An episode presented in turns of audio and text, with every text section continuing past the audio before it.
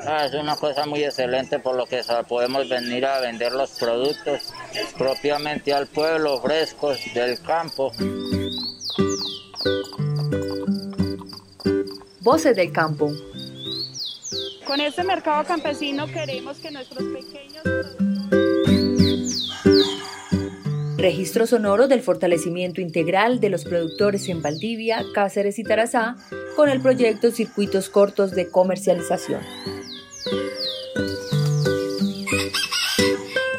Traje yuca, traje naranja, aguacate, traje limón, traje cebolla, plátano.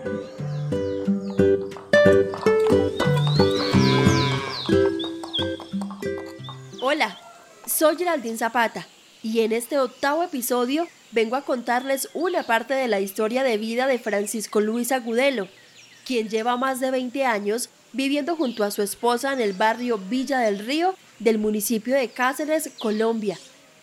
Allí llegaron los dos luego de ser desplazados de Tarazá a causa del conflicto armado.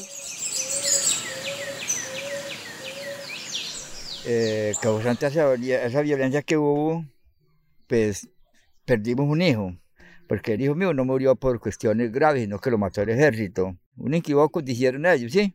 Ya nos venimos para acá, para acá, tenemos 21 años, están viviendo aquí en este barrio de Villa del Río. El municipio de Cáceres los ha recibido de la mejor manera. Allí pudieron recomponerse de las heridas de la guerra y siguieron adelante apoyados de las labores del campo. Hoy don Francisco y su esposa hacen parte de la Asociación de Parceleros de Villa del Río, Azopavillar, y tienen mucho de qué ofrecer de lo que saben sacarle a la tierra con respeto y entrega.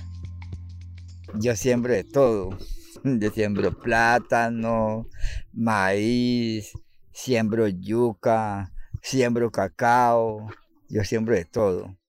Pero el cultivo de yuca es su estrella. Con la yuca me va muy bien gracias a mi Dios, porque esa yuca que yo cultivo, una yuca que sale muy buena, pues la gente le camina mucho porque es una yuca muy, que sale muy sequecita y muy buena. Igual, no todo lo que se cultiva es para vender, una parte es para el sustento diario, y al tener una yuca tan especial, prepararla es un deleite. A ver María, yo con yuca con pescado. ver María, me gusta más. Aunque no todo es sencillo para los cultivos de don Francisco Agudelo, ni de ningún hombre del campo, porque la naturaleza, con sus ciclos, llega con muchos desafíos. Espere, le digo, a la yuca en el invierno, si de pronto hace mucho invierno y se aniega la parte donde está la yuca, usted sabe que anegarse, o sea que se empose el agua, la parte donde está la yuca, y lo mismo que el plátano, se acaba. La yuca se pudre, el plátano también se daña. Entonces cada día trae su afán. Eh, ahorita mismo en este momento estamos un poquito apurados con el plátano porque el invierno nos pegó muy duro y el plátano cuando hace demasiado de invierno eh, eh, se, pues no, no cultiva bien. Esperamos la lluvia para poder sembrar, ¿sí me está entendiendo? Claro que en esas islas uno puede sembrar de que según el terreno, según el terreno, pues hay de diferentes terrenos en esas islas ¿Sí me entiende? Hay diferentes terrenos. Un terreno que es muy reseco y otro que es más húmedo. Entonces ahorita mismo uno puede sembrar yuca, puede sembrar maíz.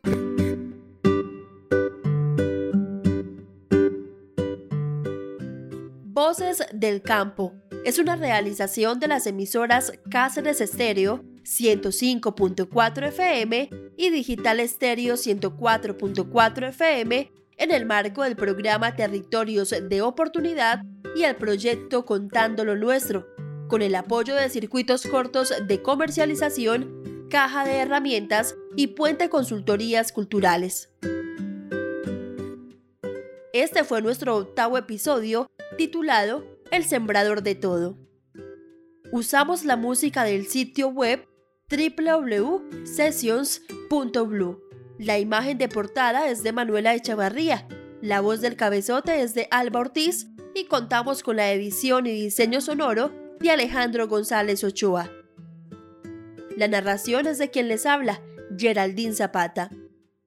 Pueden escuchar los demás episodios de la serie en las principales plataformas para podcast. Espérese. Coge la yuca, la raya o la pila y le echa agua y le saca la cuela.